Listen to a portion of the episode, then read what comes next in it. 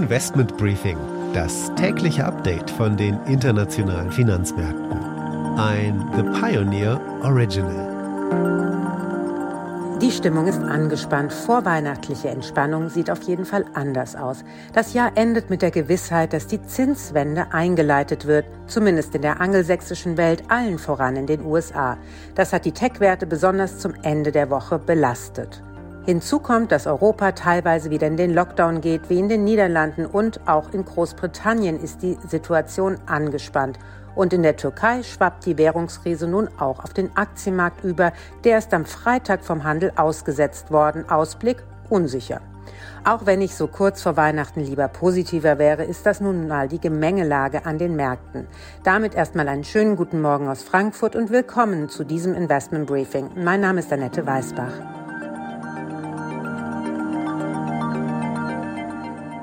Damit der Blick auf die heutigen Themen. Wir schauen zunächst auf die nächsten Tage, was steht an bis Anfang des Jahres.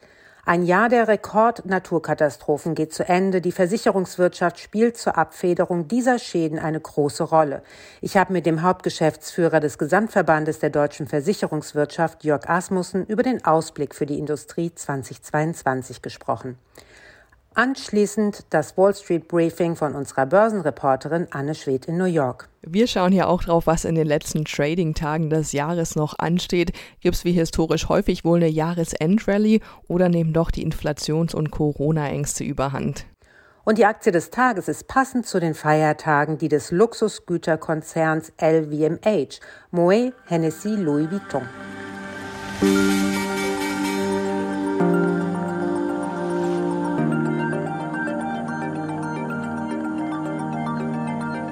Und jetzt erstmal ein verlängerter Wochenausblick, was so ansteht über die Feiertage bis in die erste Januarwoche hinein.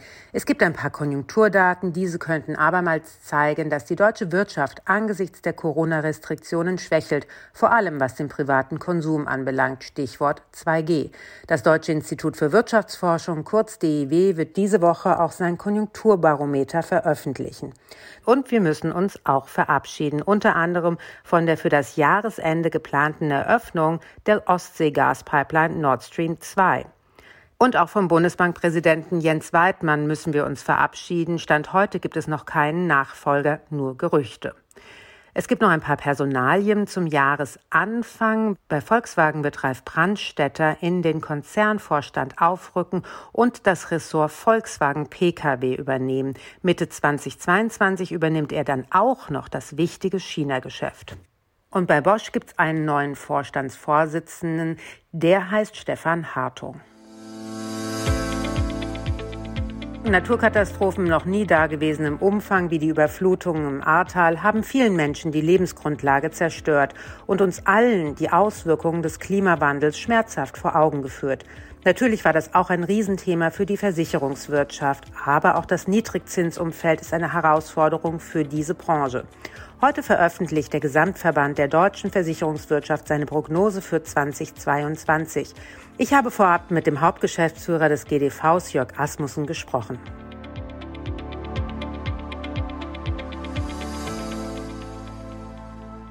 Vielen Dank, Herr Asmussen, dass Sie Zeit gefunden haben für dieses Gespräch. Schauen wir erstmal auf das Jahr 2022. Was sind denn die Aussichten für die Versicherungswirtschaft für das kommende Jahr?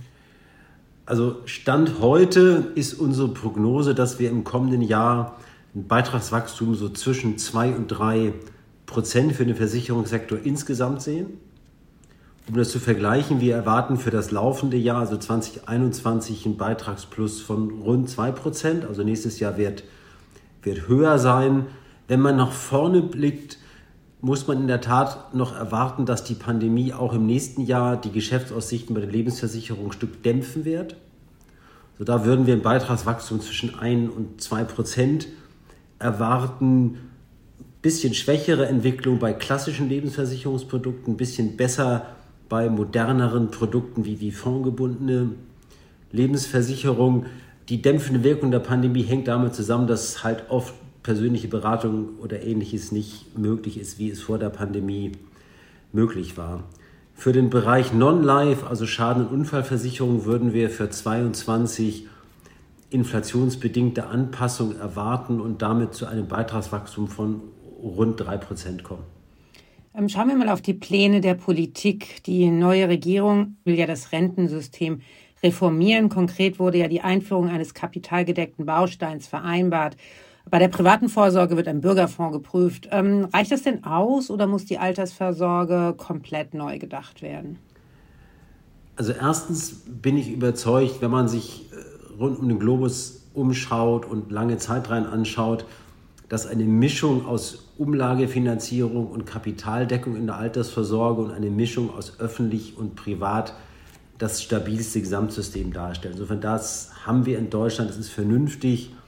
Dennoch, glaube ich, muss man sagen, ist das Thema Altersvorsorge eine der schwächeren Teile des Koalitionsvertrages, der ansonsten ja viel frischen Wind verströmt, was ich auch sehr schön finde. Aber man hat das Rentenniveau festgeschrieben, man hat das Renteneintrittsalter festgeschrieben. Ich glaube, das reicht nicht für eine Nachhaltigkeit in der ersten Säule, gegeben die doch jetzt rapide einsetzende Alterung. Ich glaube, was gut ist, ist das Bekenntnis im Koalitionsvertrag zur betrieblichen und privaten Altersvorsorge, also der zweiten und der dritten Säule. Ich bin ein großer Fan der betrieblichen Altersvorsorge. Ich glaube, das ist ein Hidden Champion, den wir da haben. Da ist der Koalitionsvertrag, ich sage mal, wohlwollend, aber wenig konkret. Bei der dritten Säule gibt es einen Prüfauftrag, wie man damit umgehen soll. Ich glaube, dass das kein schlechtes Ergebnis ist und wir werden unsere Vorschläge, die wir ja auch schon wiederholt auf den Tisch gelegt haben zur Reform der Riester-Rente, hier wieder einbringen. Gleichzeitig sinkt ja 2022 der Garantiezins äh, in der Lebensversicherung auf 0,25 Prozent. Damit können dann Versicherer ihren Kunden kaum noch den Erhalt der eingezahlten Beiträge versprechen. Warum sollte man so ein Produkt denn eigentlich überhaupt noch kaufen? Weil der Garantiezins eben nicht mehr das alleinige Maß ist für eine Lebensversicherung. Es gibt eine ganze Reihe moderner Produkte, nochmal im Kern fondgebundene Lebensversicherungen, die chancenreichere Anlage ermöglichen bei gleichzeitiger Sicherheit. Und dabei gibt es aber eben auch, das ist glaube ich, ganz wichtig zu sagen, nicht nur um Anlage in Aktien, sondern auch in Investitionen in illiquide Assets wie Immobilien, Infrastruktur, also gerade Energienetze oder ähnliches und auch Private Equity. Wenn Sie sagen, dass quasi die Assets breiter gestreut werden, hat es auch da positive Effekte, äh, dass wir jetzt durch die Energiewende viel mehr Investitionen brauchen in dem Bereich und dass man natürlich da auch eine Kombination sehen könnte? Ja, das ist richtig. Also ich glaube, die Versicherer sind ein natürlicher Partner für die Energiewende. Wir finanzieren schon heute in Deutschland 100 Windparks, die Strom produzieren für 4 Millionen Menschen. Das ist ungefähr die Größe von der Stadt wie Berlin. Und es ist absehbar, dass es die nächsten Jahre noch mehr werden wird, weil allein öffentliches Kapital nicht ausreichen wird, um die Energiewende zu finanzieren. Sind denn Ihrer Meinung nach da die Stellschrauben im Koalitionsvertrag äh, genug? Das glaube ich schon. Es gibt ein ganz klares Bekenntnis im Koalitionsvertrag, genauso wie auch in den mal, Beschlüssen und Veröffentlichten der Europäischen Kommission über den Europäischen Green Deal, dass man eben privates Kapital braucht, um zum einen die Energiewende und zweitens auch insgesamt die Transformation unserer Volkswirtschaft hin zur Klimaneutralität zu finanzieren. Fällt auch das Stichwort öffentlich-private Partnerschaften. Wenn man das richtig macht, ist das ein gutes Instrument. Also ich glaube, da kann man auf dem Koalitionsvertrag wirklich aufbauen. Schauen wir nochmal auf die Situation der Lebensversicherer. Die niedrigen Zinsen machen denen ja ordentlich zu schaffen und mit dem Solvency II Review drohen aber noch höhere Kapitalanforderungen. Ist da der ein oder andere vielleicht lebensbedrohlich bedroht? Ich glaube, dass jeder Kunde und jede Kundin sich darauf verlassen kann, dass die garantierten Leistungen seines Lebensversicherers erfüllt werden. Die Lebensversicherungen haben ausreichend Kapital, um alle bestehenden Verpflichtungen zu erfüllen. Das hat auch die BaFin immer wieder bestätigt, zuletzt noch Herr Grund im Sommer diesen Jahres. Ich glaube, wichtig ist in der Tat, dass wir ausreichend zusätzliche Kapitalpuffer aufgebaut haben. Und dadurch können wir auch mit dem Niedrigzinsumfeld, das ohne jeden Zweifel eine Herausforderung darstellt, vernünftig umgehen.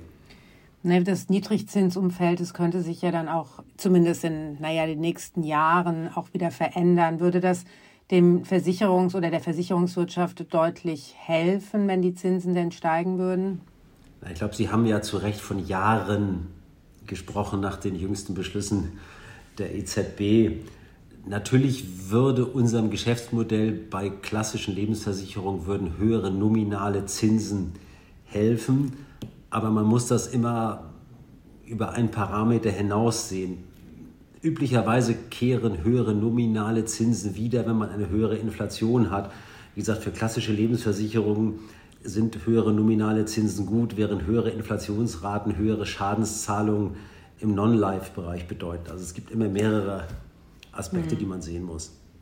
Da kommen wir zu dem Thema Naturkatastrophen. Das war vielleicht eines der teuersten Jahre in der Geschichte der Versicherer.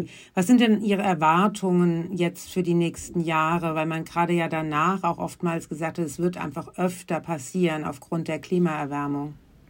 Also das ist aus den Erkenntnissen, die Versicherer wie Rückversicherer gewonnen haben, relativ unstreitig. Wir sind schon mittendrin in einem menschenverursachten Klimawandel. Ahrtal, ist hier ein klassisches Beispiel. In der Tat ist äh, dieses Unwetter mit Schäden von rund 8,2 Milliarden Euro versicherten Schäden das größte, das wir bisher hatten in Deutschland. Und es gibt Schätzungen, die sind relativ eindeutig, dass diese wetterbedingten Katastrophenschäden in Deutschland zunehmen werden. Also Swiss Re hat geschätzt, dass bis zum Jahr 2040 solche Schäden verglichen mit heute um 90 Prozent zunehmen werden. Wir kriegen auf der einen Seite immer mehr Starkregen und auf der anderen Seite kriegen wir auch zunehmende Dürre. Sind denn die Folgen des Klimawandels schon heute nicht mehr versicherbar oder wie steht die Industrie dazu? Aus unserer Sicht Stand heute sind Naturgefahren privatwirtschaftlich versicherbar und das soll auch so bleiben. Was wir sicher brauchen, ist eine andere Herangehensweise auch beim Thema Prävention was wir bisher in Deutschland wenig haben. Da sind andere Länder wie die Schweiz beispielsweise deutlich weiter. Da gibt es verpflichtende staatliche wie private Prävention beim Hausbau. Das haben wir bisher so nicht. Also ich glaube in der Tat, es bleibt privat versicherbar, aber wir müssen investieren in den bereits stattfindenden Klimawandel, was wir bisher nicht ausreichend tun. Man hat es ja bei der Katastrophe im Ahrtal gesehen, dass sehr viele Schäden auch nicht versichert worden sind. Meinen Sie das damit, dass der Staat da irgendwie einspringen muss aufgrund der höheren Wahrscheinlichkeit von mehr Klimakatastrophen? Also ich glaube, was wir brauchen, ist ein Gesamtpaket, um mit solchen immer häufiger auftretenden Naturkatastrophen auch umgehen zu können. Das ist zum einen eine private Versicherung. Da haben wir einen Vorschlag gemacht, dass man in Zukunft eben Häuser nur noch mit automatischer Elementarschutzversicherung anbietet. Der Vorschlag beinhaltet auch, dass wir bestehende Verträge umstellen, dass dieser Schutz in Zukunft enthalten sein soll. Was wir aber eben auch brauchen, ist dann parallel verpflichtende staatliche wie private Prävention, was beispielsweise heißt ein Bauverbot in Überschwemmungsgebieten, was es in der Schweiz schon gibt. Also wir brauchen ein Gesamtpaket, da ist Versicherungsschutz ein Element, aber wie gesagt, staatliche wie private Prävention sind unabdingbar. Schauen wir nochmal auf die Pandemie, weil das ist ja im Grunde genommen auch eine Katastrophe. Aber sind Pandemien denn überhaupt versicherbar? Ich glaube, da besteht globaler Konsens, dass Pandemien rein privatwirtschaftlich nicht versicherbar sind. Das liegt daran, dass einfach das Versicherungsprinzip durch Pandemien außer Kraft gesetzt wird. Das Prinzip ist ja ganz vereinfacht. Viele Menschen zahlen vergleichsweise einen geringen Beitrag ein damit wenige dann viel Geld bekommen, wenn ihnen ein Schaden zustößt. Bei der Pandemie haben sie aber das Problem, dass alle gleichzeitig Hilfe brauchen. Insofern, Pandemien sind rein privatwirtschaftlich relativ klar nicht versicherbar. Aber Sie haben ein Modell zur Pandemieabsicherung, nicht? Wie funktioniert denn das konkret? Wir haben in der Tat relativ rasch ein Modell entwickelt für eine Pandemieabsicherung, die ein Modell einer Public-Private Partnerschaft ist wir kennen sowas schon in Deutschland in der Absicherung von Terror. Das ist Extremus, das ist ein ähnliches Konstrukt aus drei Lagen. Ich sage, die vier Lagen, die wir jetzt haben, ist die erste sind die Erstversicherer, zweite Ebene Rückversicherung, dann kommt eine dritte Ebene eingezogen durch sogenannte Pandemiebonds. Also wir sichern die dritte Ebene ab durch Anleihen am Kapitalmarkt, die getriggert werden durch eine Pandemie. Und die vierte Ebene ist dann eben der Staat, wie es bei Terror, bei Extremus auch der Fall ist. Das ist unser Vorschlag. den wir auf den Tisch gelegt haben. Es gibt ähnliche Vorschläge in, in Frankreich oder der Schweiz. Es ist eben Ergebnis dessen, dass man sagt, rein privatwirtschaftlich sind Pandemien nicht versicherbar. Wir brauchen hier eine Kooperation aus Staat und Privat. Herzlichen Dank für das Gespräch, Herr Asmussen. Sehr gerne, vielen Dank. This is a five train. The next stop is Wall Street. Und jetzt ein letztes Mal in diesem Jahr nach New York zu unserer Börsenreporterin Anne Schwedt. Was steht denn für diese Woche bei euch noch an? Was wird wichtig in diesen nächsten Tagen? Es ist zwar auch eine verkürzte Trading-Woche diese Woche, aber weihnachtliche Stimmung wird hier wohl auch nicht so richtig aufkommen. Auch hier an der Wall Street haben die Anleger, wie du schon erwähnt hast, alle News rund um die Corona-Pandemie zu verarbeiten.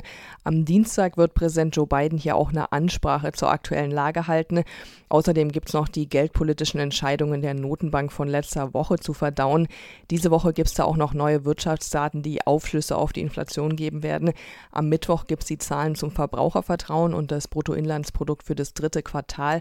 Und am Donnerstag kommt dann noch der Preisindex für Konsumausgaben. In Sachen Zinsen werden die Anleger hier auch in Richtung China blicken. Da stehen ja diese Woche auch Entscheidungen von der Zentralbank an. Und es gibt auch noch hier ein paar Quartalszahlen diese Woche, unter anderem da von Carnival, von Nike, BlackBerry und Rite Aid. Vielen Dank, Anne. Aber du hast auch noch einen Ausblick auf die wichtigsten Termine für die Wall Street bis Anfang Januar für uns. Ja, also historisch gesehen ist die Wall Street in den letzten fünf Trading-Tagen des Jahres und den ersten beiden im Januar sehr stark. Dieses Jahr könnten die Tage jedoch weiter von Unsicherheit und Volatilität geprägt sein. In den letzten Tagen des Jahres gibt es ja auf Unternehmensseite auch noch ein bisschen Stühlerücken. Bei Disney zum Beispiel läuft der Vertrag von Bob Iger aus. Der war ja lange Zeit Vorstandsvorsitzender und hat Disney neu erfunden. Seine Nachfolgerin Susan Arnold wird übrigens die erste Frau an der Disney-Spitze. Einen neuen CEO gibt es dann auch zum Jahreswechsel bei Johnson Johnson. Und in Sachen Corona treten neue Regeln bei den Unternehmen in Kraft, zumindest Stand jetzt. Bei Amazon sollen die Mitarbeiter im neuen Jahr wieder in die Büros zurückkehren. Der Termin war ja wegen der vielen Neuinfektionen von September nochmal verschoben worden. Außerdem wird in den USA für die Angestellten von Firmen mit über 100 Mitarbeitern eine Impfpflicht oder ein wöchentlicher obligatorischer Test eingeführt. Für Pfleger und Krankenschwestern sowie alle Angestellten der Bundesregierung tritt eine komplette Impfpflicht in Kraft. Und in den ersten Januarwochen bekommen wir dann auch noch das Protokoll der Notenbanksitzung von letzter Woche. Da gibt es dann vielleicht noch mal ein paar Details in Sachen Zinsentscheidungen. Also die bestimmenden Themen auch hier zum Jahresende und zum Anfang vom nächsten Jahr sind Corona und die Geldpolitik. Danke für den Überblick. Dann wünsche ich dir jetzt erstmal schöne Weihnachten. Komm gut ins neue Jahr und wir hören uns dann im Januar wieder. Danke, das wünsche ich dir auch, Annette. Frohe Weihnachten und auf ein weniger turbulentes neues Jahr. Die Aktie des Tages ist diesmal passend zu den Feiertagen der Luxusgüterkonzern LVMH. Seit Dezember 2016 hat sich der Wert der Aktie fast vervierfacht. Eine sagenhafte Erfolgsgeschichte. Allein dieses Jahr ein Plus von 37 Prozent. Der Konzern ist in sechs Sektoren tätig. Wein, Mode und Lederwaren, Parfum, Uhren und Schmuck. Marken wie Moët Chandon, Krug und Veuve Clicquot und Modelabels wie Louis Vuitton, Christian Dior und Givenchy gehören dazu. Auch die Corona-Pandemie ist nicht ganz spurlos an LVMH vorbeigegangen, aber die Aktie ist dennoch schon im Oktober 2020 auf ein neues Rekordhoch gestiegen.